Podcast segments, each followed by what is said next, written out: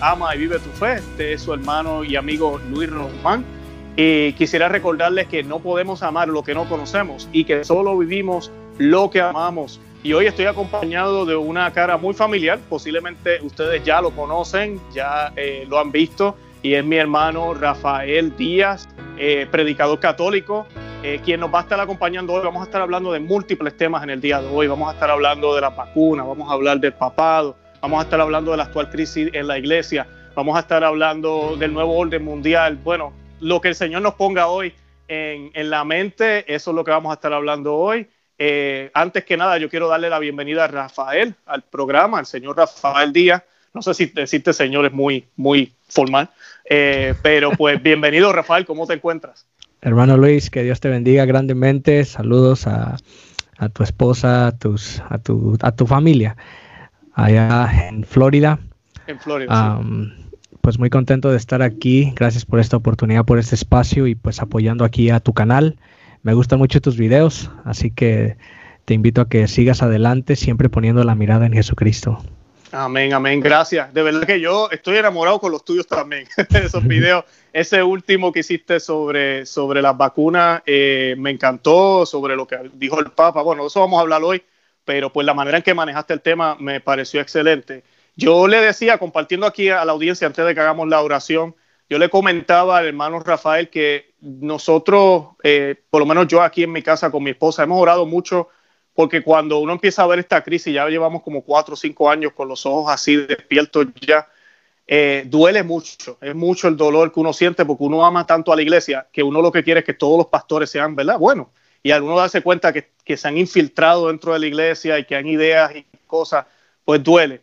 Pero le hemos pedido a Dios muchísimo que salgan sacerdotes, que salgan obispos a hablar, personas que tienen esa autoridad y obviamente también laicos personas que, con estudios o personas que llevan tiempo en esto, que son muy pocos, se pueden contar con los dedos de la mano. Entonces, pues un día yo decidí coger la cámara y me puse a hablar. Eh, ahorita apenas, como yo te comentaba, yo estoy terminando mis estudios en teología ahorita apenas, pero yo tengo una carrera, una maestría en, administración de empresas y es lo que he hecho toda mi vida, eh, logística, todo eso, nada que ver con teología.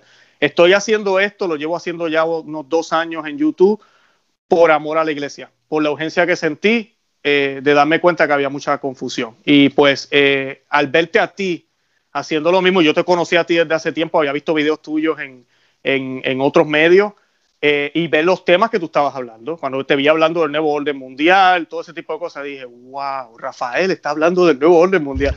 Eso me, me llenó de mucha alegría, porque mucha gente piensa que esto es lo que era, que esto es tonterías de uno, teorías de conspiración, y es real y es real. Y pues te felicito por eso. De verdad que sí, que le pido a Dios que te dé fuerza y perseverancia porque no es fácil. Son muchos los que nos atacan por decir la verdad. Claro, eh, has dicho algo muy clave, ¿no? Eh, tristemente muchos piensan que eh, el nuevo orden mundial son teorías de conspiración, pero la realidad es que no es así. Por supuesto que no es así. Esto es una realidad y es un ataque directo hacia los cristianos en primer lugar. Y y pues hay infiltración. Eso, eso que tú dijiste, Luis, me llamó por completo la atención. Hay infiltración en la iglesia. Esto es alarmante, doloroso, pero no podemos esconderlo. Tenemos que decirlo porque está pasando, hay infiltración y esto no es rebelarnos en contra de la jerarquía o del papa. No, es, es nuestro deber hablar estas cosas cuando, cuando se detectan y hay infiltración y tenemos que estar en este momento rezando mucho el Santo Rosario. Amén, amén, así mismo es. Y hablando de rezar, vamos a hacer un Ave María, como siempre nosotros encomendamos, usualmente encomendamos mayormente el programa a la Santísima Virgen María, lo hacemos por medio de ella, es el medio más fácil, no, me gusta usar la palabra más fácil, más eficiente para llegar a Cristo, ¿verdad? Para acercarnos al Señor. Y pues eh, lo que vamos a hacer es que yo voy a rezar la primera mitad, tú rezas la segunda y así pues encomendamos este programa para que sea el Espíritu Santo quien nos dé la sabiduría para poder expresar lo que el Señor quiere que expresemos y que sean las palabras de Él y no las nuestras. Y que el corazón de los que nos escuchan, los oídos, estén en manos de nuestro Señor Jesucristo. Y esta oración la hacemos en el nombre del Padre y del Hijo y del Espíritu, Santo. Amén. Amén. Dios te salve María, llena eres de gracia, el Señor es contigo. Bendita tú eres entre todas las mujeres y bendito es el fruto de tu vientre Jesús. Santa María, Madre de Dios, ruega por nosotros los pecadores, ahora y en la hora de nuestra muerte. Amén. Amén. En el nombre del Padre, y del Hijo, y del Espíritu Santo. Amén. Amén. Bendito sea Dios. Bueno, eh, para, para, comenzar, eh, Rafael, quería preguntarte un poquito de ti, ¿verdad? ¿Quién eres? Eh, ¿Casado, soltero? ¿qué, ¿Qué haces? ¿Por qué haces este tipo de trabajo en la internet, en las iglesias, verdad? Sé que antes estabas más envuelto en actividades físicas, pero con todo esto del COVID, yo sé que todo ha cambiado. Eh, ¿Nos puedes contar un poco de ti para las personas que tal vez no te conocen? ¿Quién es este, este muchacho, Rafael Díaz? Eh, claro que sí, Luis. Ah, para resumirlo así, de una forma rápida pero eh, clara, mi nombre es Rafael Díaz, predicador católico. Empecé a, predicar desde la edad de 15 años, o sea, los caminos de Dios los empecé a la edad de 14 años. Soy aquí de California y pues fui formado en, un instituto catequético por los legionarios de Cristo, Padre Juan Rivas, Padre Nibardo Quesada, Padre Mariano de Blas, eh, muchos legionarios de Cristo. Eh, sabemos lo que sucedió con los legionarios, pero no todo es cizaña, también hay mucho trigo y por eso siempre estaré agradecido con mi Dios por la formación que recibí. Estoy hablando de 10, 11 años. y pues de ahí mi vida eh, se fue desarrollando como predicador. Eh, yo llevé una vida muy fuerte antes de los 14 años, por supuesto, pandillas, drogas, de todo. Pero Dios me rescató a esa corta edad y le entregué mi vida a Jesús y en las redes sociales eh, empecé aproximadamente, será unos 6, 7 años atrás, 6, 7 años atrás, y pues eh, a predicar y a exponer la, la verdad, la, la, doctrina de la iglesia. Y estoy tan agradecido con mi Dios porque tengo amor, tengo celo por la evangelización y más que nada por esa fe desde los apóstoles. La fe no puede ser moderna, no podemos modernizar las cosas. La fe es desde los apóstoles.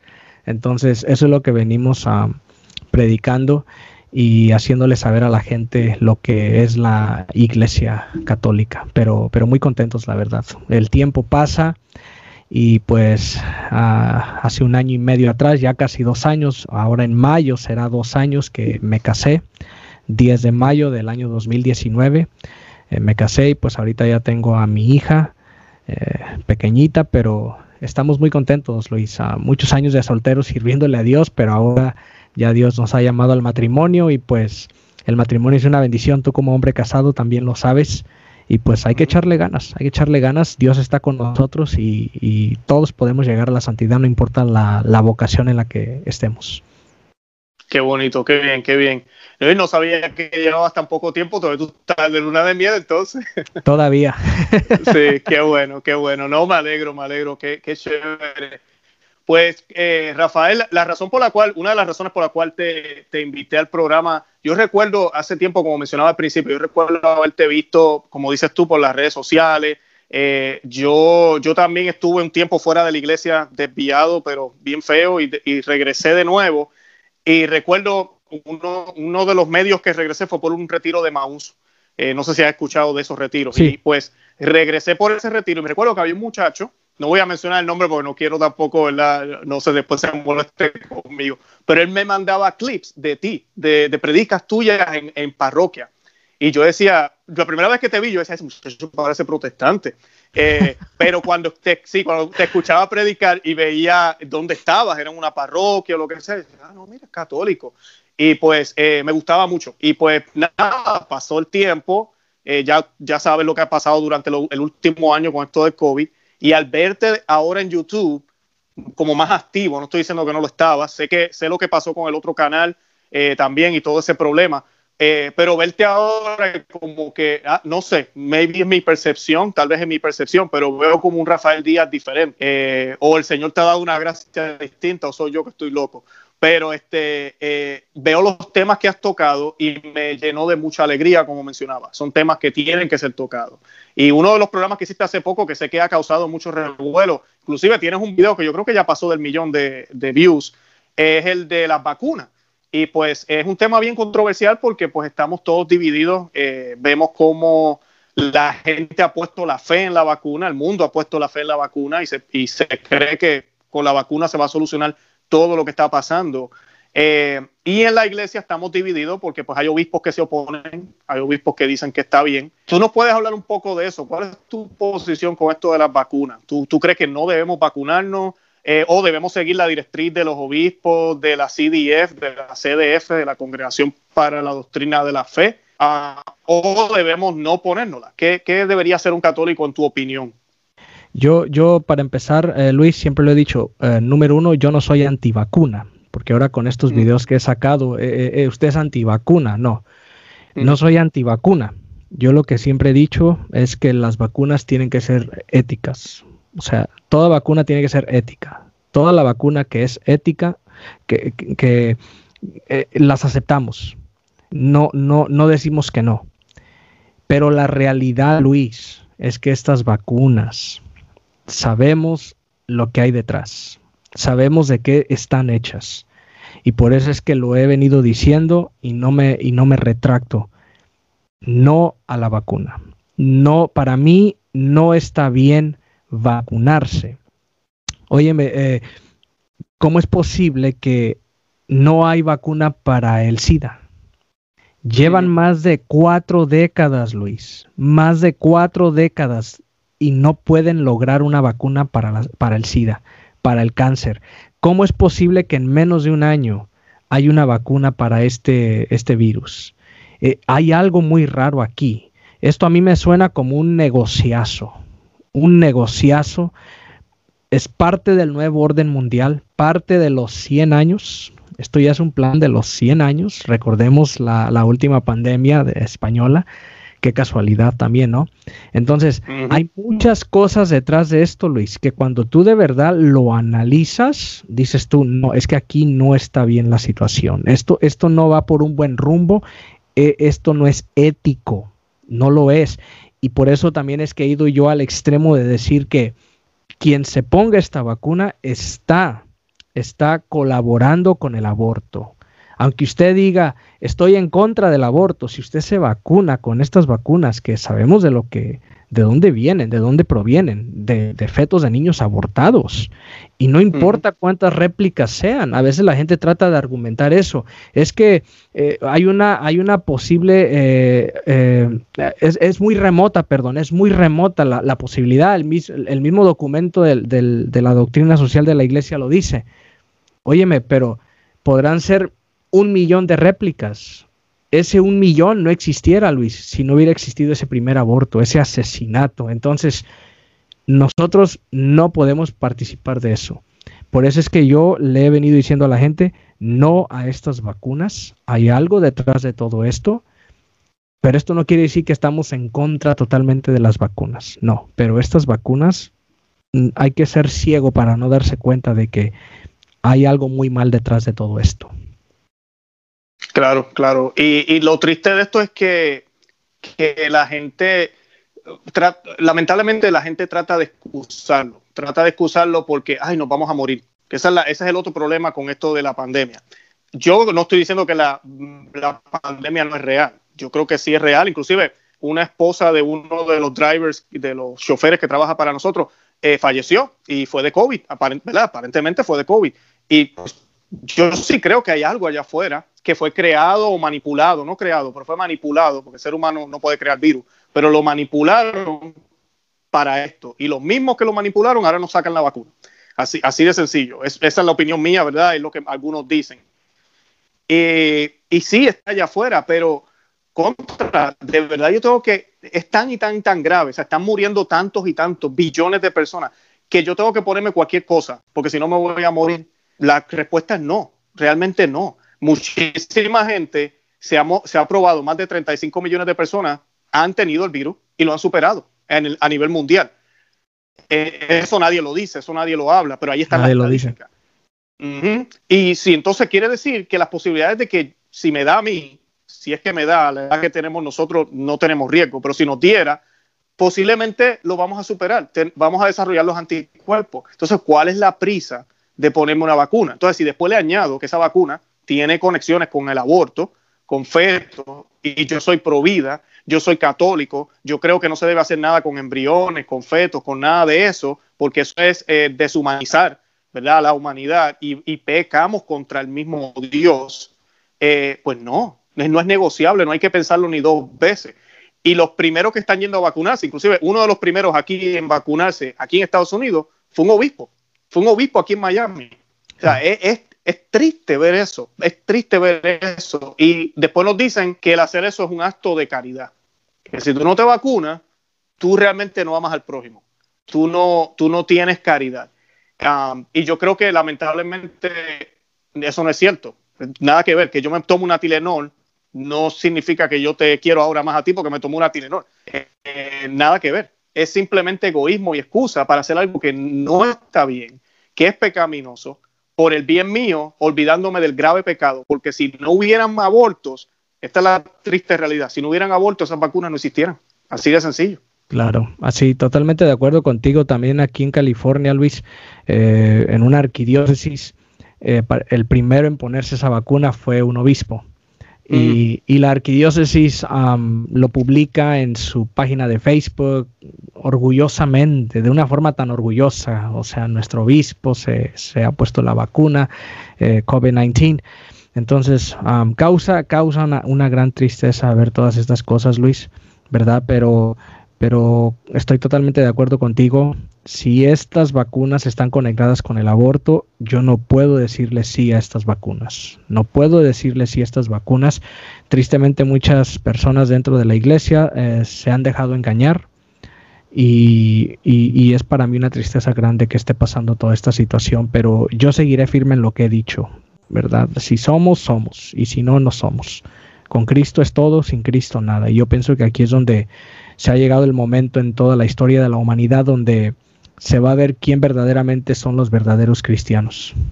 Así es, así es. Eh, eh, Rafael, te pregunto si, si yo estoy seguro que los que nos están viendo puede ser que hay algún hermano o hermana que esté pensando, pero estos dos, estos dos individuos están desobedeciendo a la iglesia, porque la iglesia sacó un documento, la Congregación para la Doctrina de la Fe, que dice que no hay ningún problema hay que sí darse, hay una cosa que vi buena en el documento, para hacer un paréntesis aquí, dice que no se deben obligar, eso me pareció bien que lo incluyeran en el documento, está ahí, eso a mí me pareció bien, y dice que las farmacéuticas y los gobiernos deben de buscar otras alternativas, lo dice el documento.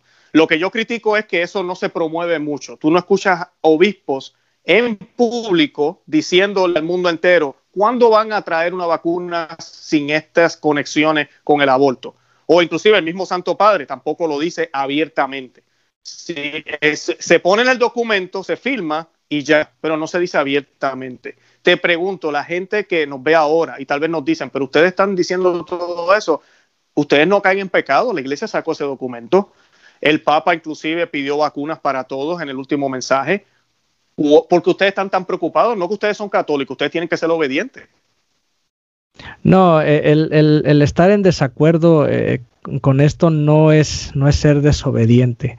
Y es tristemente lo que muchas personas en este momento eh, están atacando a, aquellos católicos que, le están diciendo no a la vacuna, no a la vacuna. Usted es desobediente, no ha leído el documento de la doctrina de la Congregación para la Doctrina de la Fe, pero ahí claramente, como dices tú, dice que no se puede obligar. y, algo bien importante es que también dice el documento que se pide, que tiene que haber mejores vacunas, pero dice se pide, pero como dices tú, de ahí no pasa. Eh, yo no veo a la iglesia exhortando esto fuertemente, simplemente... O demandando. O demandando, exacto. O sea, no lo está haciendo la iglesia. Tenemos que ser honestos. No lo están haciendo, simplemente pues se pide, se firma el documento y ¡pum! Ahí está. Pero yo pienso que la iglesia debería de tomar acciones. Si, si están diciendo que se pide, demandarlo. Que, que, la iglesia haga notar de que queremos verdaderamente vacunas que, que sean éticas, pero no es el caso así, Luis. No es el caso así. Simplemente se expuso esto y, y ya si tú estás en contra de una vacuna, tenga o no tenga conexión con el aborto, usted ya desobedeció a la iglesia y eso no es así. Fíjate, hay gente que incluso a veces nos llaman a nosotros fanáticos, pero yo diría que los fanáticos más bien son otros, ¿no? Ahora están queriendo sacar supuestamente eh, evidencias de que estas vacunas no están conectadas con el aborto, cuando sabemos claramente de que sí están conectadas, Luis. Ya hay evidencias, incluso la iglesia en ese mismo documento lo, está admitiendo, quizá no literal, pero de una forma indirecta sí lo hacen, cuando dicen que es muy remota la, la posibilidad y por lo tanto es lícito es ahí donde hay una contradicción, Luis, si leemos el catecismo de la Iglesia Católica. Por eso es que a mí un sacerdote me decía, Biblia y catecismo para que no falles, Rafael. Biblia y catecismo, no vas a fallar, no puedes fallar. Y es ahí donde pues entran muchas otras cuestiones, ¿no? La, la, la, aparición de Fátima, lo que dijo Fátima, que por cierto está aprobado por la iglesia, pero eso está muy intenso, Luis, eso está muy intenso, ¿verdad? Pero de ninguna forma es estar en desobediencia con la iglesia. De ninguna forma. Yo he recibido numerosos correos electrónicos y llamadas telefónicas de sacerdotes que me dicen, Rafael, eh, fuerte lo que dices, pero totalmente, totalmente entiendo tu postura y solo tienes que saber de que en nada de lo que has dicho estás cayendo en desobediencia. Pero eh, eh, eso, eso te motiva, porque tú lo sabes, pero escucharlo de alguien de la jerarquía, pues te motiva mucho, ¿verdad? Pero hay muchas personas allá afuera de que creen que, que, simplemente pues ya estás en desobediencia cuando no, no, no es así. Sí, no, yo también he tenido la misma experiencia, gracias a Dios, ¿verdad? Cuando te escriben sacerdote, y, usualmente algunos de ellos, lamentablemente, tenemos que orar mucho. Eh, yo, yo oro por dos cosas. Una es los obispos lamentablemente los obispos los tienen a ellos este, entre la espada y la pared, y ellos sí están en obediencia con el obispo. Ah, pero también yo le pido al Señor que le dé coraje a ellos, le dé fuerza, porque puede ser que llegue un punto en que ya el desobedecer una orden de un obispo no sea desobediencia, porque primero nosotros le debemos obediencia a Cristo, a Dios. Y si nuestro obispo nos pide algo que no está bien, no, no, tú no tienes que obedecerle. Claro, en este tema es un poco complicada la cosa, pero estoy diciendo, ¿verdad? Ojalá que no, en el futuro, porque yo honestamente pienso esta es la, una de las primeras pruebas que está teniendo la iglesia a nivel mundial eh, después de, mucho tiempo. Y vemos una división marcada, no solo en este tema, en otros temas también, pero creo que en este de las vacunas eh, nos han, el nuevo orden mundial ha pillado a la iglesia de tal forma y los, los del clero en vez de enfrentarse, lo que han hecho es obedecer, obedecer a los gobiernos, obedecer a todas estas normas que nos han impuesto. Eh, a mí me da tanta pena ir a veces ver a parroquia que parece un circo la misa. O sea, uno no sabe ni qué hacer, que no, que lávese la mano aquí, que camine por acá, pero devuélvase por allá, no se sienta aquí, siga la línea amarilla. Eh, es horrible a lo que hemos llegado. No tenemos, parece que fe en la Eucaristía pensamos que nos vamos a morir, vamos a las iglesias, ya no tienen ni siquiera agua bendecida, agua bendita, perdón, agua bendita, y yo pensaba que todos estos sacramentales y sacramentos pues sanaban gente y que nos daban lo que necesitábamos y parece que no. O nos equivocamos y era, sí, sanaba, pero ahora con el COVID-19 esto es una, con el COVID-19 es una, una, excepción. Es triste ver esto y, es, y nos ha mostrado la, la fe que nos falta en la iglesia, porque vienen estos momentos malos a veces para mostrarnos en la cara lo mal que estamos. Y me incluyo porque yo sé que tengo mucho que aprender. Eh, todos tenemos mucho que aprender, pero ver la actitud de muchos pastores y de las mismos, de mismos laicos que no tienen esa urgencia de ir a misa, de que les da lo mismo, que es mejor quedarme en casa, recibo la comunión con los pies, y me piden que la reciba con los pies, no importa, eh, porque no quiero matar al hermano que está al lado mío. Eh, estamos prácticamente crucificando a Dios de nuevo. Y no despertamos, no despertamos de esa porque primero es nuestra vida aquí temporal, para ganarnos unos años más aquí en la tierra, nos olvidamos de que nos tenemos que ganar la vida eterna. Se nos olvida. Sí, todas estas reglas que vemos en la misa, tú lo has dicho, es cierto, que camine por acá, que tantos acá, que tantos acá, todas estas reglas, pero tan exageradas, extremadamente exageradas, pero eh, los aviones repletos de gente. Repletos. Y, y, sabes algo, esto lo digo porque yo ya lo viví. Eh, dos meses atrás tuve que viajar. El avión iba repleto. Yo hasta le dije a mi esposa, y bueno, ¿y dónde está aquí la sana distancia? ¿Qué pasó con la sana distancia aquí? No tiene absolutamente sentido. Y, y, y todos los aeropuertos, ¿no? Las tiendas, eh, o sea, repletas, Luis, repleta. El 23 de diciembre fui con mi esposa al centro comercial. Todas las tiendas tenías que hacer línea para entrar. Pero en la Santa Misa te ponen tantas reglas y ni se diga eh, estados azules aquí en Estados Unidos, como California, es todavía mucho más peor. Y, pues se ha perdido literalmente la fe en la Eucaristía. Y, si tú le dices esto a, muchas personas, te sacan la vuelta. Te ponen ejemplos que no tienen nada que ver. Jesucristo está en la Eucaristía, es un hecho. Haya pandemia o no haya pandemia. En estos tiempos de pandemia, allí está la presencia viva de Jesucristo. Y eso me basta a mí para tener fe y creer. Pero hoy muchos se les ha olvidado eso. Por eso es que yo eh, sigo firme también en lo que he dicho que esta pandemia hay algo muy malo detrás de todo esto y obvio que también es un ataque directo hacia los cristianos, en especial los católicos, porque la Iglesia Católica es donde se encuentra la presencia viva de Jesucristo, cuerpo, sangre, alma y divinidad en la Eucaristía. Y es una tristeza, Luis. Una vez fui a una, a una misa aquí cerca de mi casa, eh, fue durante la semana, me parece que fue el martes. Eh, daban la Eucaristía hasta el final en el estacionamiento y un día recuerdo que había mucho viento y, imagínate las hostias volando, Luis. Había gente que corría a, a, coger la, hostia. Es una... Se te parte el corazón. Y dices tú, ¿a, dónde, ¿a dónde hemos llegado? Mi esposa llegó a ver también eso. Y, y te quedas como, no puedes creerlo. No puedes creerlo a lo que hemos llegado, a lo que hemos llegado. Entonces, yo en lo personal pienso que eh, lo que la Santísima Virgen eh, dijo en Fátima hoy más que nunca se cumple. Y, también en Garabandal. El amor, el respeto hacia la Eucaristía se pierde cada vez más y se ha perdido por completo en esta pandemia. Sí, sí, es muy lamentable. Yo creo que esta pandemia hubiese sido la oportunidad perfecta para hablarle al mundo entero de las realidades eternas, para hablarle al mundo entero de, la muerte, del juicio, del infierno, del cielo, de la vida eterna. Eh, la gente inclusive al principio, el año pasado, Rafael, yo me acuerdo, la gente quería ir a la iglesia, porque empiezan estas pandemias, empieza todo este problema. Lo primero que, lamentablemente, por es así, somos humanos, pasa todo malo, entonces nos acordamos de Dios. Mira, ahí debieron estar las iglesias con las puertas abiertas. Aquí estamos, aquí estamos, aquí está el Señor con los brazos abiertos. No, cerrado, porque nos vamos a morir también. Eh, eh, perdimos la oportunidad, se nos fue el barco. Y como yo he dicho, yo sé que suena fuerte, pero yo no sé cómo rayos vamos a hacer para promover una misa de sanación después de que esta pandemia se vaya, si es que se va.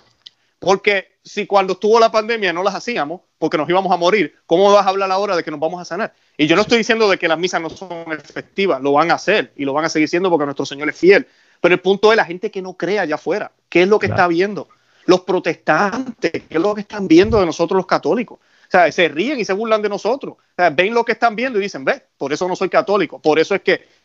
Y, y, y no, porque no estamos mostrando lo que supuestamente creemos con nuestras actitudes lo que supuestamente debemos llevar en el corazón, no lo estamos mostrando. Y ahorita que está la prueba de fuego, salimos corriendo. Es como que el enemigo está a la puerta, ahora es que tenemos que ponernos nuestro, nuestro armadura, coger el escudo, la espada, ¿verdad? Como dice San Pablo, y irnos a la pelea. No, salimos corriendo. Deja que el enemigo venga, entre, se vaya. Yo me quedo en el ático escondido hasta que se vayan. Cuando ellos se vayan, yo salgo y miro a ver quién está ahí.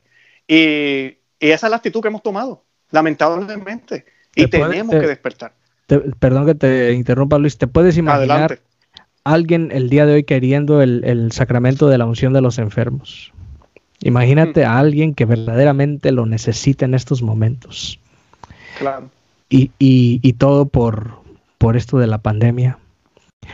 algo que, tú dijiste al principio eh, se me quedó grabado y sigo pensando en, en, eso. Tú dijiste algo muy clave. El mundo ha puesto la fe en esta vacuna. E, eso, eh, yo no he escuchado a nadie decir eso todavía, pero me gustó eso que tú dijiste, porque eso es lo que estamos viviendo, Luis. El mundo ha puesto la fe en esta vacuna. La fe ya no está en la Eucaristía, la fe ya no está en los sacramentos. Decimos somos católicos, queremos que termine la pandemia. Y para muchos, si terminar la pandemia implica eh, inyectarme, aunque esté conectado con el aborto, pues me la pongo. Y es una tristeza eso. Es una tristeza eso porque donde nuestra fe tiene que estar puesta, hoy ya no lo está. Ya no lo está. Así mismo es. Yo quería hacerte una pregunta, Rafael, en, uno, en tu último video, en uno de los videos que hiciste sobre el mensaje del Papa Francisco, tú dijiste que tú no estabas de acuerdo con él eh, cuando él menciona lo de las vacunas. Y yo sé que a mucha gente eso le pareció como que, ay, rayo, ¿qué pasó con, con Rafael Díaz? Se nos fue. Eh, aunque tú explicas muy bien tu postura en el video, ojalá las personas la hayan visto, pero rápido como, como han hecho conmigo también, piensan que yo soy antipapa, que yo pienso que no hay papa, que Francisco no es el papa, que Benedicto. Lamentablemente allá afuera sí hay canales, yo no sé si tú los has visto, hay personas que están predicando y hablando esos disparates. Nosotros lo hemos dicho en mi canal, yo lo he dicho muchísimas veces, el papa es el papa Francisco. Y el ejemplo que yo doy a veces es el de, yo que soy gerente, eh, yo, yo puedo ser el peor gerente del mundo. Es más, yo me puedo quedar en casa y nunca ir a mi trabajo. Y si alguien pregunta, ¿tenemos gerente? Hasta que a mí no me despidan o yo me vaya de ese trabajo, sí tenemos gerente. El gerente no viene al trabajar, el gerente nunca está aquí ni hace lo que tiene que hacer. No estoy diciendo que Francisco hace eso, pero me estoy yendo a los extremos. Cuando la gente ve en algunas cosas de Francisco, que hay que orar mucho por él, por el Papa Francisco, que sabemos que están un poco como, como extrañas, hay cosas que están, ¿verdad?, controversiales que están sucediendo, eso no lo podemos negar. Pues rápido lo primero que dicen es, ya, no tenemos papa, porque está, está errando. Y el papa se supone que no cometa errores. Eh, y esa posición es errada, esa posición es, es errónea. Eso es papolatría, pero del otro sentido. O sea, nosotros no podemos pensar que el Papa es perfecto todo el tiempo y tampoco podemos pensar que si cometió un error, entonces dejó de ser el Papa instantáneamente. Son las doctrinas de la Iglesia Católica. Si ese fuera el caso, imagínate cuántos papas no han habido en la historia que han cometido errores. Eh, y ningún papa es perfecto, solo Dios es perfecto. Solo Dios es perfecto. Yo no puedo esperar que un ser humano sea perfecto. Eh, pero sí te hago esta aclaración para los que nos siguen aquí. Esa es la mentalidad de nosotros aquí en Conoce a Vive tu Fe. Tenemos los pies en la tierra sabemos que tenemos que orar más que nunca por este pontificado, porque se han infiltrado fuerzas en el Vaticano. No sabemos por qué, presión, él lo hace con todo el, con todo el sentido, no sabemos, pero ya hemos visto las noticias en todo lo que él está envuelto con el ecumenismo, con los musulmanes, declarando que todas las religiones nos llevan a Dios, todo ese tipo de cosas que uno dice, uno no puede creer ver un papa envuelto en eso. Las Pachamamas, las imágenes en, este, de, de, todo eso que ha sucedido, que no es secreto pero eso no quita que él sigue siendo el Papa. E inclusive que debemos decirle y llamarle el Santo Padre, porque ese es el título. Que él sigue siendo el vicario de Cristo, aunque tal vez él no quiera utilizarlo en el anuario. Él sigue siendo el vicario de Cristo, aunque él inclusive diga, yo no quiero que me llamen así. Él sigue siendo el vicario de Cristo. Y esos son los misterios que a veces se nos hace difícil entender, pero eso es catolicismo, catolicismo puro. Yo quisiera que nos hablaras un poco de eso. ¿Qué argumento tú tienes? Porque yo sé que dijiste que estabas en desacuerdo entonces, eso te quiero preguntar primero que nada. ¿Estás en contra del Papa Francisco? No, por supuesto que no, Luis. Al igual que tú, eh, yo reconozco que el Papa Francisco es el vicario de Cristo, el Papa legítimo, el Papa número 266. Y, y qué bueno que tú también hiciste esta aclaración, ¿verdad? Porque eh, todas las personas que, que, quizás digan que tú eres antipapa, y todo este tipo de cosas, ¿no? Pues se tienen, se tienen que, ir a confesar y espero y se confiesen por haber dicho esa mentira, ¿no? Sabemos lo que somos eh, y sabemos quién es nuestro pastor, Francisco, no hay absolutamente ninguna duda, pero también hay cosas que siempre es bueno reconocerlas, ¿verdad? Como tú has dicho, eh, que un papa cometa un error, por eso deja de ser papa, no, eso no es doctrina católica, pero también eh, que creamos que un papa es perfecto, tampoco es su doctrina católica. Yo por eso ponía el ejemplo de Alejandro VI, posiblemente el el papa más peor que hemos tenido en, en toda la historia de la Iglesia Católica, ¿no? Engendró un hijo ya de papa. O sea, ¿por eso dejó de ser papa? No, él murió siendo papa. O sea, ya cuando murió ya dejó de ser el papa, pues ya está muerto. Pero siendo papa engendró un hijo, pero no por eso dejó de ser el papa. En el caso de, del Papa Francisco, pues hay que, hay que ser honestos. Tú, tú, tú dijiste algo muy clave. La Pachamama. No hay justificación para eso. No lo hay. No hay justificación. Claramente un ídolo, la Pachamama. Es, es que eso es lo que es, un ídolo. Las cosas se dicen como son. Eh, y, yo a veces me pongo a, analizar, ¿no? Y, en mi oración al Santo Padre todos los días, en mi rosario también, cuando rezo por las intenciones del Papa, eh, a, veces, a, veces trato de entender al Papa, ¿no? Y le pido al Señor que lo ilumine, porque a veces hemos llegado a un extremo, eh, Luis, donde no sabemos ya si el Papa esté haciendo estas cosas voluntariamente o está siendo presionado por la infiltración que se ha metido en el Vaticano, puede ser una posibilidad, no lo podemos saber porque esto no se va a publicar al aire libre. Entonces, eh, más que nunca, como dices tú, es tiempo de orar por este pontificado porque sí se han visto muchas cosas que, que, que no van con la doctrina de la iglesia, ¿no? El hecho de que todas las religiones llevan a Dios, es que eso es imposible, o sea, eso es totalmente imposible, lo sabemos, eso no es doctrina católica, eso no lo enseña el catecismo de la iglesia católica. Entonces, eh, el, estar en desacuerdo con muchas de estas cosas no significa que estoy en contra del Papa. Como lo dije en, mi último en vivo, estar en contra del Papa es literalmente decir, Francisco no es el Papa. Allí sí podría decir entonces que usted sí está en contra del Papa. Eso es estar en contra del Papa. Pero no, simplemente estamos en desacuerdo con ciertas cosas del Santo Padre, pero siempre eh, recordando la realidad de que Él es el sumo pontífice, Él es el vicario de Cristo, Él es nuestro pastor en este momento y por eso tenemos que orar mucho más por Él, eh, especialmente por, por tantas cosas que han pasado donde mucha gente pues está en un desacuerdo. Claro, tú que mencionabas que, que eh, llevas dos años de casado, dijiste, ¿verdad? Al principio de la Casi dos años ya en mayo. ¿Tú has estado en desacuerdo con tu esposa alguna vez? Oh, claro. pues claro. Y, te hago la pregunta, ¿verdad? Porque yo también, yo llevo 10 años con la mía y también hemos estado en desacuerdo múltiples veces. Eh, es más, yo voy a decir más, la persona que yo más amo en el mundo entero es mi esposa. Y con la persona que más en desacuerdo estoy, mi esposa también. A cada rato estamos en desacuerdo. Claro, hay perdones, hay, hay acuerdos también, por eso y hay un amor que nos mantiene unidos por encima de los desacuerdos que a veces podamos tener. Con el Santo Padre, los católicos estamos llamados a tener más o menos una relación así también parecida, eh, porque es nuestro Padre, es igual que nuestro Padre, nuestros padres, tu papá, tu mamá, ellos no fueron perfectos, pero porque ellos no hayan sido perfectos, no dejan de ser tu papá y tu mamá. So, lo mismo pasa con el Papa, es nuestro Padre espiritual, el, Papa de la Iglesia, y él eh, no es perfecto. Eh, sí, esta época están pasando unas cosas que son extraordinarias, que tal vez, ¿verdad? En cierto sentido no se habían visto, pero sigue siendo el Papa. Y yo le digo a las personas, y te digo a ti, Rafael, yo sé que vas a estar de acuerdo conmigo, no hay mejor momento para ser católico que ahora. No hay mejor momento para ser católico que ahora, con obispos contra obispos, con cardenales contra cardenales, con, con, el Papa diciendo unas cosas que contradicen a, a, algunos papas anteriores o haciendo cosas que no entendemos. Eh, no hay mejor momento para ser católico que ahora, porque con e, e, Dios nos está dando la oportunidad de probar nuestra fe. Nos las está dando de esa forma, porque nos las puede dar de otra. Acuérdense que todos estamos llamados a probar nuestra fe. Tenemos que pasar por el martirio. El Señor Jesucristo pasó por el martirio y tú y yo no somos mejores que Él. Y esto es un martirio. Esto que está pasando dentro de la iglesia, lo que tú dijiste ahorita de ir a la iglesia y ver la Eucaristía en el suelo, esto es un martirio para aquel que conoce a Cristo, para aquel que sabe lo que está pasando. Eh, duele, duele. Yo siempre le digo a las personas, yo no quisiera tener que hablar de estos temas en mi canal, yo quisiera hablar de otras cosas y hablar de lo grandioso que predicaron allí, allá y, todo lo demás y que, y que las liturgias son más reverentes que nunca y que las personas ahora te, se arrodillan y todo, pero lamentablemente estamos viendo todo lo contrario. Estamos viendo cómo hay una decadencia. Y esa es la cruz que nos tocó vivir.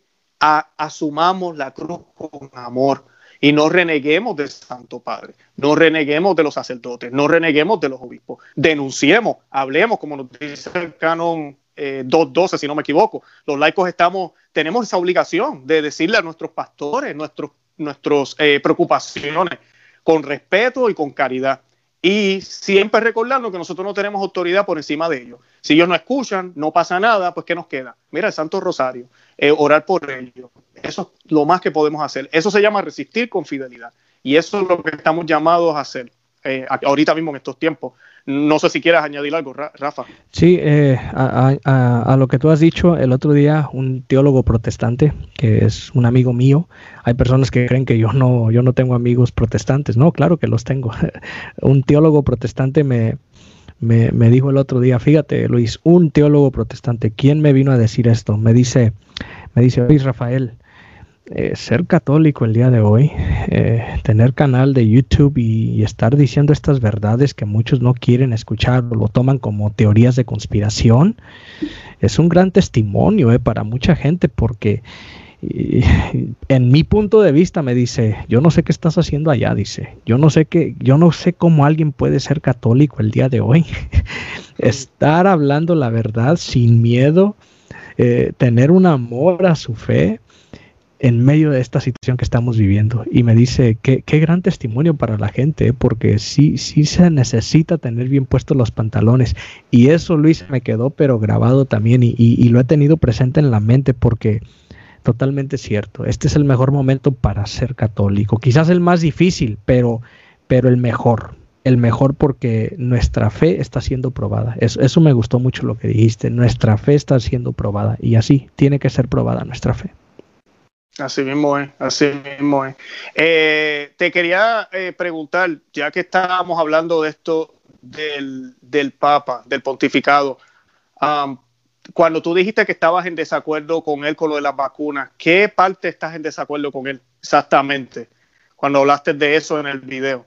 Fui claro en decir que si el Papa hubiera dicho en su mensaje de Navidad eh, vacunas éticas para todos, entonces sí estaría de acuerdo con él. Pero sabemos que cuando el Papa dijo en su mensaje de Navidad vacunas para todos, se estaba refiriendo a, las vacunas que ya han salido, Moderna, Pfizer, y el documento de la Congregación para la Doctrina de la Fe lo, comprueba. Entonces, por eso fui claro en decir que en ese punto estoy en desacuerdo con el Papa, porque sabemos que esas vacunas están conectadas con el aborto. No hay duda ya de eso. Tienen conexión con el aborto. Entonces me pareció algo eh, para mí un poco muy escandaloso, ¿no? Que, el Papa simplemente haya dicho vacunas para todos y, no haya dicho vacunas éticas para todos. Eso es lo que queremos, vacunas éticas. Esas no fueron las palabras del Papa. Entonces, fui claro en decir que en eso no estoy de acuerdo con el Papa. ¿Por qué? Porque yo estoy diciendo no a la vacuna. No a la vacuna, lo he dicho desde, desde mi primer video que grabé sobre la verdad sobre COVID-19, que, que es cierto, ya pasó el millón de vistas, y, y lo sigo sosteniendo, Luis, porque yo sí he investigado lo del nuevo orden mundial, eh, en Estados Unidos como que tenemos más acceso a esas cosas ¿no? que en los países de, Latinoamérica. Por eso es que a veces los hermanos en Latinoamérica desconocen mucho estas realidades. Pero eso no me hace cismático, eso no me hace apóstata por estar en desacuerdo con el Papa, simplemente. Y tampoco lo condeno, por supuesto que no es el vicario de Cristo, hay que orar por él, pero no estoy en, un acuerdo con el Papa en, vacunas para todos, tratándose de estas vacunas que están conectadas con el aborto. Claro, claro. Eh, y mencionaste el nuevo orden mundial, que, me diste el cue para comenzar con el tema del nuevo orden mundial. ahí hablando un poco de la iglesia, hace poquito, yo no sé si tú sabes, pero hay un movimiento de un capitalismo inclusivo y esto está motivado por los Rockefeller, por, los Rothschild también están envueltos, eh, los grandes bancos, y el Vaticano acaba de meterse en ese programa también. Eh, claro, uno lee el lenguaje y el lenguaje es, queremos este, esta igualdad para todos, donde todos tengan la misma posibilidad, cuando tú lees, ¿verdad? Es que leer entre líneas. Lo que uno ve es un mensaje comunista y marxista. Eso es lo que hay ahí detrás de eso. Ah, pero, pero el, es esta presión, y yo creo que ellos mismos lo dicen, el, Foro Económico Mundial hace poquito declaró, en noviembre fue que declararon esto, que la pandemia les había dado la mejor oportunidad para hacer un gran reseteo, para hacer un gran reseteo de la economía. Y eso lo han hablado mucho y ya es público. Por eso, cuando tú hablas del nuevo orden mundial, a mí me da gracia cuando las personas piensan que esto es teoría de conspiración. Dios mío, lean. está, está allá afuera las noticias. y, y, y, el, y el, este es este señor, el presidente del foro, eh, presidente del Foro Económico Mundial, si no si lo estoy traduciendo bien. Y pues él, uh, él dijo eso. Eh, me imagino que sabes quién es este. Creo que se llama eh, Cross, el apellido sí. Kraus o Cross, algo así. Y pues cuando uno ve esos comentarios, luego hacen la, este es el punto, hacen la, la, convención que ellos tuvieron y toda la reunión fue sobre ecología. Ni siquiera hablaron de la pandemia. Fue de la ecología. ¿Por qué? Porque ellos saben que la pandemia o va a pasar o no, no sé qué vaya a suceder. Pero la ecología es algo que ellos pueden seguir empujando. Ellos pueden seguir diciendo y cambiando la manera en que nosotros eh, llevamos las economías en el mundo entero. Y es una forma de, ir transformando el mundo. Y estos, estos poderosos no fueron elegidos por nadie. Nosotros no votamos por ellos. Eh, ellos están ahí porque tienen dinero. O sea que esto sí es una realidad. Y yo creo que el coronavirus, no sé si tú lo ves de esta forma, yo creo que ha sido como una, vamos a decir, eh, como un ensayo de lo que puede ser que sea en el futuro. Porque para mí fue impresionante cómo en, en un abrir y cerrar de ojos, Rafael, el mundo completo estaba cerrado. O sea, el planeta entero en abril pasado, del año pasado, en cierto momento estuvo cerrado. Eso fue como si hubiesen enviado un email, un correo electrónico y todo el mundo obedeció a las organizaciones mundiales. fue como un ensayo. No sé si tú estás de acuerdo conmigo, pero yo creo que eso es lo que, lo que estamos viviendo. No, por supuesto que sí. Eh, yo también así lo veo, como un ensayo. Eh, ¿Cómo es posible no que, que nos han controlado de una forma, pero pero tan fácil. Y, muchos seres humanos se han dejado no controlar. Ah, ah, como decimos aquí en Estados Unidos no you don't you don't practice your rights you lose your rights. Si no practicas tus derechos pierdes tus derechos. Y, esto esto es algo que, mucha gente pues eh, desconoce pero yo también lo veo así Luis. Esto es como un experimento. Lo están usando la pandemia como un experimento para muchas cosas y, y, y, esto que se viene es solo el comienzo, Luis, ¿eh? porque esta, esta, esta agenda de la ONU que vemos para el 2030 es terrible eso, ¿no? Es terrible eso con la ideología de género, querer reducir la población a través de LGBT, a través de las feministas, del aborto, de la ideología de género. Y, y por eso es que yo claramente veo que en este año 2020 que acaba de pasar es como apenas el experimento. Esta pandemia la están usando como experimento para lo que se viene, ¿no? Que, que claro que, que hay un mal detrás de todo esto, ¿verdad? Y por eso es que más que nunca hoy tenemos que levantar la voz porque toda esta información la sabemos, está, está allí, pero por eso me dio un poco de risa, ¿no? De la buena cuando dices tú, es que hay que leer, es que es lo que le vengo diciendo a la gente, por favor lean, no, no es teoría de conspiración, no lo estamos inventando, solo basta leer un poco, pero la gente pues a veces no sé, no sé, a veces la gente está muy dura. Claro, claro. Oye, hablando de leer, ¿qué, ¿qué, medios tú les recomiendas a las personas? Porque también hay que tener cuidado lo que leemos, porque los medios están controlados también. Esto, con las elecciones aquí en los Estados Unidos, con todo lo que pasó con, lo, con la violencia que hubo en las calles hace unos meses, es increíble. Era muy obvio darse cuenta que los medios noticiosos, por lo menos en Estados Unidos, tienen, bueno, yo creo que a nivel mundial, pero ¿verdad? los de Estados Unidos en ese momento tienen una agenda era, era muy obvio. O sea, yo estoy viendo cómo se quema la casa atrás, estoy viendo a esta gente con una campal, eh, con unos signs, con unos letreros, está, se está quemando la casa atrás y el reportero me está diciendo que es una protesta pacífica. O sea, es demasiado obvio. Estoy viendo el fuego atrás, estoy viendo que está quemando, de qué está hablando. Eh, pero eso es lo que estamos viviendo. Eh, ¿qué medios las personas pueden accesar? No sé qué medios tú utilizas. Yo tengo una sugerencia, pero quiero que, que, que, tú comiences con las tuyas. ¿Qué medios las personas pueden tal vez, yo digo, medios orgánicos que hay, que podemos informarnos y mantenernos con lo que realmente está ¿verdad? pasando? Mira, Luis, eh, si hablamos medios, a noticieros, hablo seculares ya, sabemos que, que no nos están diciendo la verdad nos han mentido en muchas cosas eh, y, ni se diga con los números de coronavirus, porque lo que los medios no te dicen es que está comprobado que el 99% se puede recuperar fácil del virus, o sea, es lo tuve, ya no lo tengo, el 99%, eso no te lo dicen. Entonces, yo incluso pues antes, lo dije hace poco, yo miraba Fox News, ahora ni Fox veo porque es catastrófico la, la situación con Fox también. CNN ni se diga, ¿no? Todo lo que tenga que ver con demócratas.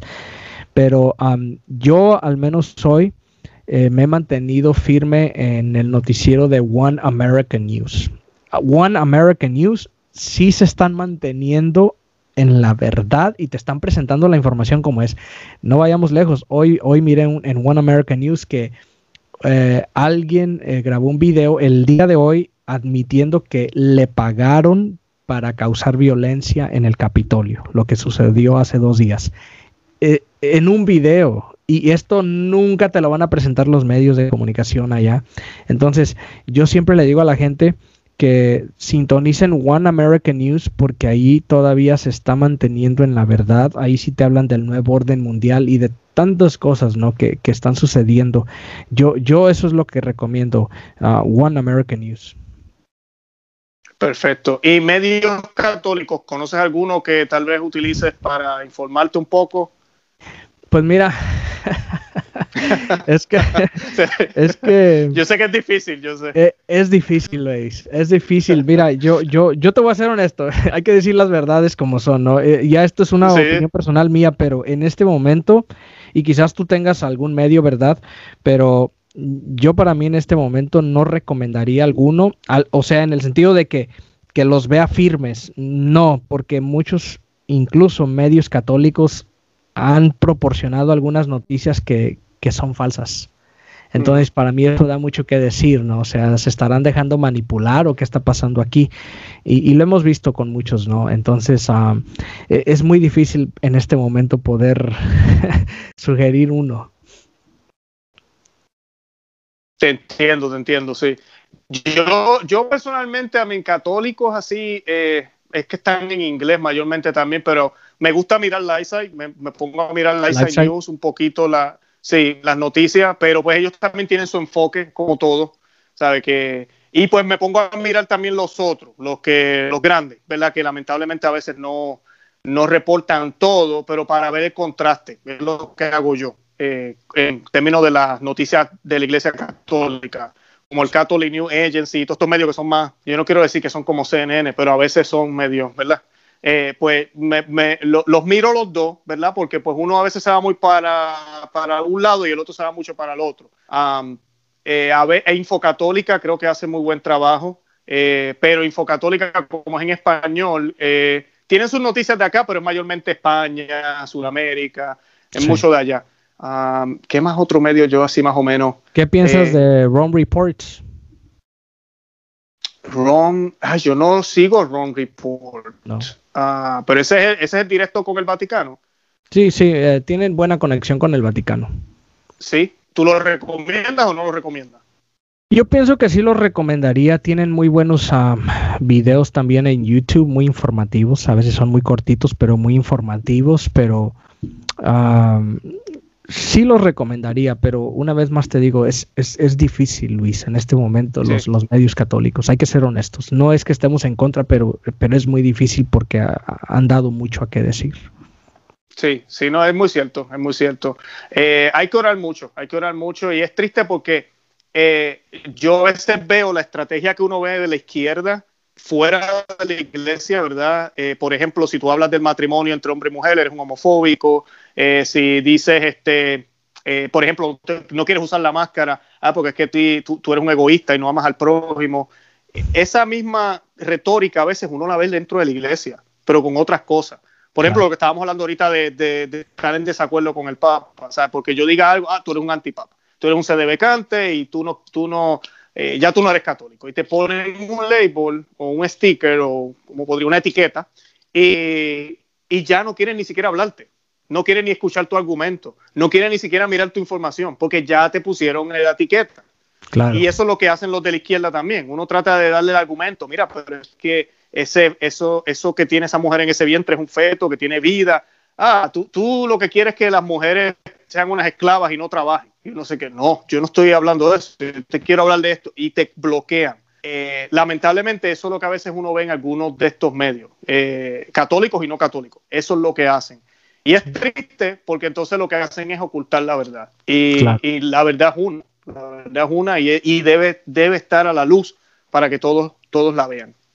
Sí, no, totalmente de acuerdo contigo, Luis, eso que acabas de decir. A veces ya te ponen una etiqueta y, ya digas lo que digas, eh, muestres las pruebas que, muestres, eh, no lo aceptan. No lo aceptan, ya te, te ponen simplemente la etiqueta y, y, causa tristeza, como dices tú, pero pero no nos puede desanimar nada de esto. Al final sabemos que la salvación es personal y, nuestra salvación es Jesucristo y cada quien vamos a dar cuenta de nuestras acciones. Amén, bendito sea. Yo te quería hacer una pregunta, eh, ya que a ti te, yo sé que te atacan también, tienes mucha gente que te, te quiere, porque eso yo no tengo duda. ¿Sabes lo bonito que yo he notado en estos tiempos? Me acuerdo de, si vamos para atrás, para la historia de la iglesia, cuando la iglesia debatía por el título de Teotocos, de María Madre de Dios, y siempre el pueblo, los humildes, ellos siempre sabían que María era la Madre de Dios, pero los eruditos, los, los, religiosos, los grandes, no los religiosos, pero los que estaban en el poder y los que buscan las cinco patas, a lo que no hay que buscarle cinco patas, hay cosas que son muy básicas y sencillas, como que Cristo es el Señor y ya, no le busquen más, más uh, definiciones. Eh, la sabían. Y eso es lo que a veces yo veo, eh, por ejemplo, en mis videos, veo las mismas reacciones en tus videos. Eh, en los humildes saben. O sea, uno le dice estas cosas que suenan fuertes y otros que son los supuestos que estudiosos y los que han estado siempre, ¿verdad?, haciendo lo que han estado haciendo, te ven y te ponen la etiqueta y no quieren escuchar tu argumento. Pero los humildes, ellos saben, porque ellos leen, han leído la Biblia, han escuchado y dicen, pero es que, pero lo que Rafael está diciendo es, pues es cierto. Por, por ejemplo, con la vacuna, si tiene contacto con feto, pues es obvio, uno más uno es dos, ¿por qué tengo que ponérmela? No me la puedo poner, porque yo soy pro vida. O sea, ¿cómo yo puedo decir que soy pro vida y me puse la vacuna? O sea, eh, eh, el, humilde siempre tiene ese, ese sentido. Bueno, está en un fidelio, aunque se habla mucho en la iglesia también, es una gracia que el Espíritu le da a la iglesia. Y yo creo que eso se está manifestando mucho ahora. Y creo que, no sé si tú lo has visto con, con las personas que te siguen, pero yo creo que, que es algo que está pasando. Es el tiempo de los laicos yo no estoy diciendo que los sacerdotes no tienen un papel y los obispos, pero definitivamente este tiempo es el tiempo de los laicos para apoyar a esos sacerdotes, para apoyar a esos obispos y llevar esa batalla. Yo, yo creo que eso, eso es lo que, lo que eh, hace poco cuando eh, estuve viajando antes de la pandemia, que ya se empezaba a escuchar de la pandemia, Luis, pero no se había puesto tan terrible como en, eh, en abril del año pasado. En Virginia, un sacerdote, recuerdo que en una ocasión me dijo, Rafael, este es el tiempo de los laicos. Ah, ah, ponte firme, ah, habla la verdad como lo has hecho, pero, pero ahora lo vas a tener que hacer más fuerte, porque este, e, esto que se viene es el tiempo de los laicos. Así me lo dijo un sacerdote en el estado de Virginia, y, me acuerdo muy bien de él, un salvadoreño. Ah, y, y, se me quedó grabado eso en mi mente, ¿no? Por, y más que nada ahorita por lo que tú acabas de decir, ¿verdad? Este es el tiempo de los laicos, claro, por supuesto. Estoy totalmente de acuerdo, lo he dicho ya en algunos en vivos, que este es el tiempo de los laicos y, y se puede reflejar claramente, ¿no? Ah, muchos obispos, sacerdotes, pues como que han huido, así pareciera. No se ven por ninguna parte muchas personas están como ovejas sin pastor y, es terrible eso, ¿no? Pero en, la cuestión de, la gente humilde y sencilla, eso es totalmente cierto. A veces son los supuestos estudiosos los que te ponen la etiqueta, ¿no? Pero la gente muy humilde eh, como que absorbe más, más, más estas cosas, ¿no? Como que sí da lógica, tiene sentido esto. Y, por eso es que tenemos que seguir adelante, ¿no? Eh, lo importante es darle la información a la gente, ¿verdad? El Evangelio no se impone, se ofrece. La verdad no se impone, se ofrece. Aquí está la verdad. Esto es lo que está pasando. Si lo quieren aceptar, bien, y si no, pues nosotros hemos cumplido con nuestra tarea de, anunciar la verdad y, y pues los sacerdotes y los obispos deberían todos estar haciendo esto en este momento, Luis, pero tristemente no es así. Quizás algunos quieren, no pueden, porque pues los van a censurar, los van a callar. Por eso es que hay que orar mucho por ellos. Pero eh, sigo firme en eso también yo. Este, este es el tiempo de los laicos y, y, hay muchos laicos que tienen que armarse de valor. Yo sé que hay muchos laicos, Luis, que me ven a mí en mi canal y estoy seguro que también en tu canal, que, que quieren hablar, que quieren hablar y yo sí les exhorto a que lo hagan, ¿verdad? Porque este es el tiempo de los laicos. Amén, amén. Sí, ojalá que salgan cada día más y más y más y más. Que, que, que forremos YouTube, Facebook, Twitter, todos estos sitios que están llenos de porquería con el verdadero evangelio del Señor. Bendito sea Dios, para gloria de Dios. ¿verdad? Que así sea. De verdad que sí. Eh, Rafael, para ir cerrando, porque yo creo que ya más o menos hemos hablado eh, lo que queríamos hablar, yo quería pedirte una recomendación para los que nos escuchan en estos tiempos difíciles, nosotros aquí en Estados Unidos, bueno, tú estás en California, no sé cómo están las cosas allá. Yo no me puedo quejar aquí en Florida. Yo estoy muy orgulloso de mi gobernador. de verdad que sí. Yo no puedo decir lo mismo eh, del mío. oh, no. yo tengo que ser honesto, Luis. Yo, yo, Gavin Newsom es terrible, terrible lo que estamos pasando aquí en California. Yo pienso que muchas personas en otros estados lo saben también. claro, por eso lo digo. sí. pero, pero sí quería recomendarte porque dependiendo de donde uno viva, en países en Sudamérica inclusive hay, lugares donde no hay iglesias abiertas, no hay ni una sola. Yo a veces estoy hablando de la Santa Misa y, me dicen, muy bonito todo, pero es que yo ni siquiera puedo ir a misa. Y, uno, uno se queda como que, wow, o sea, a veces uno como que se lo olvida, ¿verdad? esas realidades que hay en otros lugares. nosotros la tuvimos por cierto momento, Señor no lo permita, pero puede ser que pase otra vez de nuevo. Y pues, ¿qué recomendación tú le recomiendas a la gente, verdad, que está allá afuera, que se sienten solos, que se sienten traicionados tal vez por la iglesia en un sentido?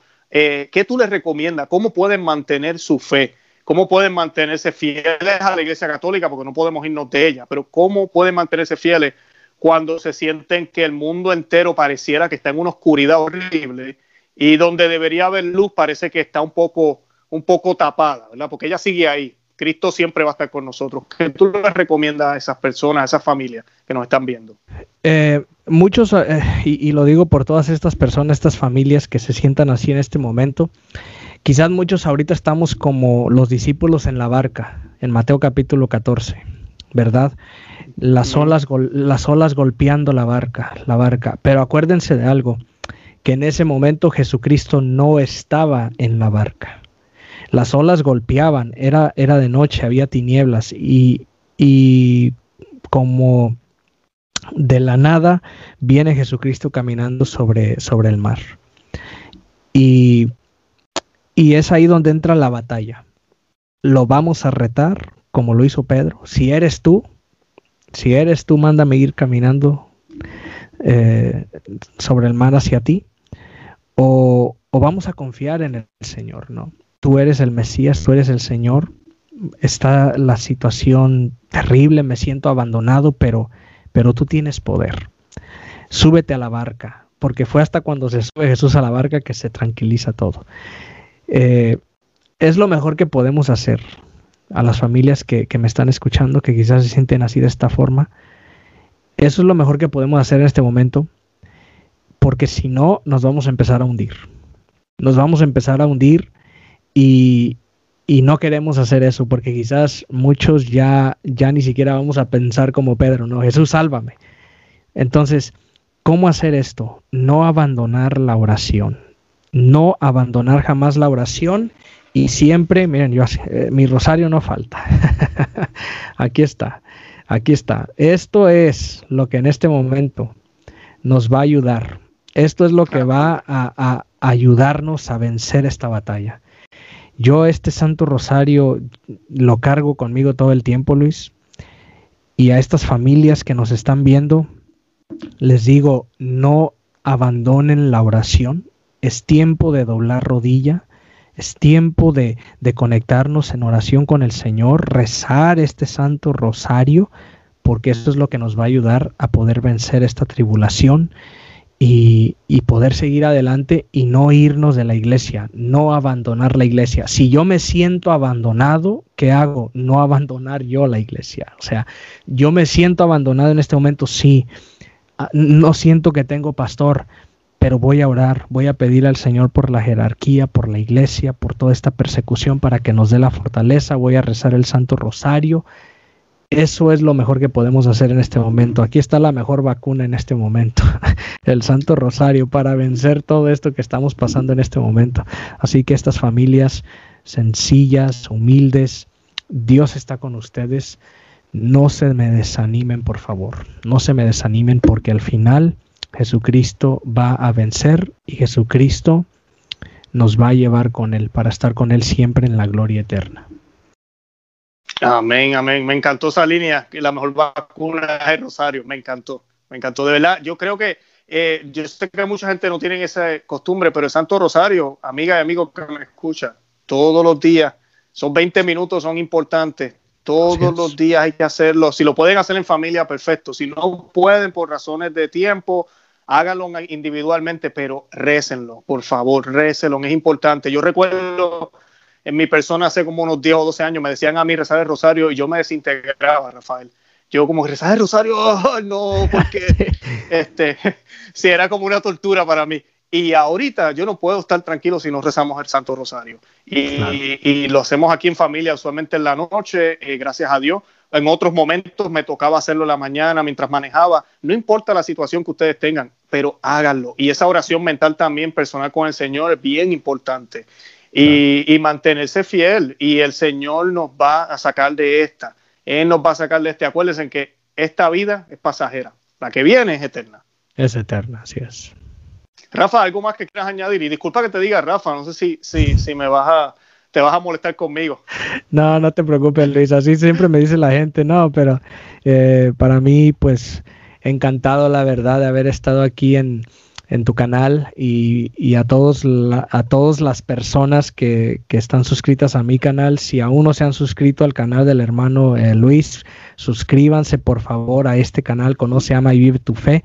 Eh, ya está llegando, ya estás llegando Luis casi a 100 mil suscriptores y me dices que... cuando Dios quiera. en tan solo dos años, ¿no? De que has abierto este canal. Sí, año y pico ya, casi dos. Es que eso, eso es señal de que se están haciendo bien las cosas. Yo como le he venido diciendo en varios en vivos que he tenido, cuando tú hablas la verdad, allí va a estar la gente. La gente está sedienta de la verdad, Luis. La gente está sedienta de la verdad. Cuando tú hablas la verdad, la gente te va a escuchar. Y, para mí eso es una muy buena señal. En tan solo dos años ya, ya llegar a los 100 mil suscriptores, ya casi, es que estás haciendo las cosas bien, Luis. Yo te lo digo porque he visto tus videos, estás diciendo cosas que muchos no se atreven a decir y aunque te tachen de antipapa, aunque te tachen de lo que sea, el único que conoce tu corazón es Dios y por eso te invito a que nunca te desanimes ante esos ataques, sigue adelante. Tú sabes que el Papa es el, el vicario de Cristo, yo también lo sé y por eso estamos aquí, simplemente para hacerle saber a la gente la verdad y esa verdad la puedes encontrar también aquí en este canal Conoce, Ama y Vive tu Fe del hermano Luis, así que suscríbanse por favor, apóyenlo y también apóyenlo mucho con su oración y también a mí. Amén, amén. Hey, Rafa, gracias por esas palabras. Yo invito también a mi audiencia, si no conocen, ya conocen a Rafael, ahora vayan al, canal de Rafael Díaz, predicador católico, es el nombre del canal, y suscríbanse al canal eh, de verdad que excelente material también, todos los videos que tú haces. igualmente, tú hablas la verdad, las has estado hablando. Eh, yo te felicito, tienes unos regalos que el Señor te ha dado, unas gracias. Y esas gracias las has puesto a los pies del Señor. Y tú y yo sabemos, esto no es fácil, pero el Señor nos da esa fuerza. Y pues nada, tú también mantente, sigue manteniéndote. Yo espero que no sea la última vez, que ojalá se repita y volvamos a poder grabar algo. Si Dios quiere, a ver si empiezo a hacerlos en vivo yo también y te invito tal vez a uno de los primeros y lo hacemos juntos. No sé si se podrá hacer eh, en tu canal y en mi canal a la misma vez. Nos inventamos algo. Eh, a ver cómo eso nos sale.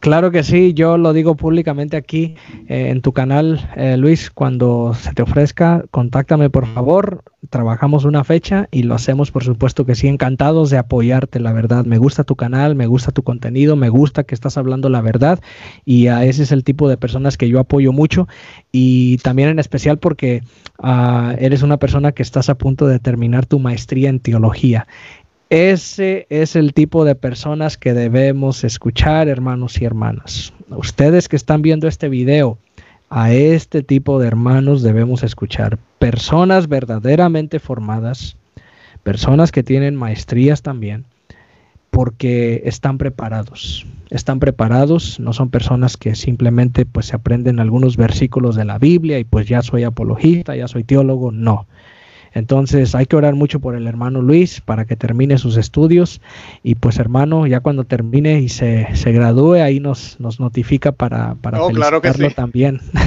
claro, y, y, échele muchas ganas. claro, échele muchas ganas. Vamos a estar orando mucho por usted. Necesitamos más personas así, que estén verdaderamente formadas. Amén, amén, gracias. Bueno, pues Rafael, yo entonces me despido, eh, te deseamos lo mejor y nada, como yo siempre digo, ¿verdad? Le pido a las personas que oren por nosotros y que no se olviden de hacer el rosario todos los días y nada, los amamos en el amor de Cristo y Santa María, ora pro nobis. Bye, Rafa. Que Dios te bendiga, hermano, y saludos a toda tu audiencia. Igual, igualmente allá. Saludo a todos por allá. Bye bye.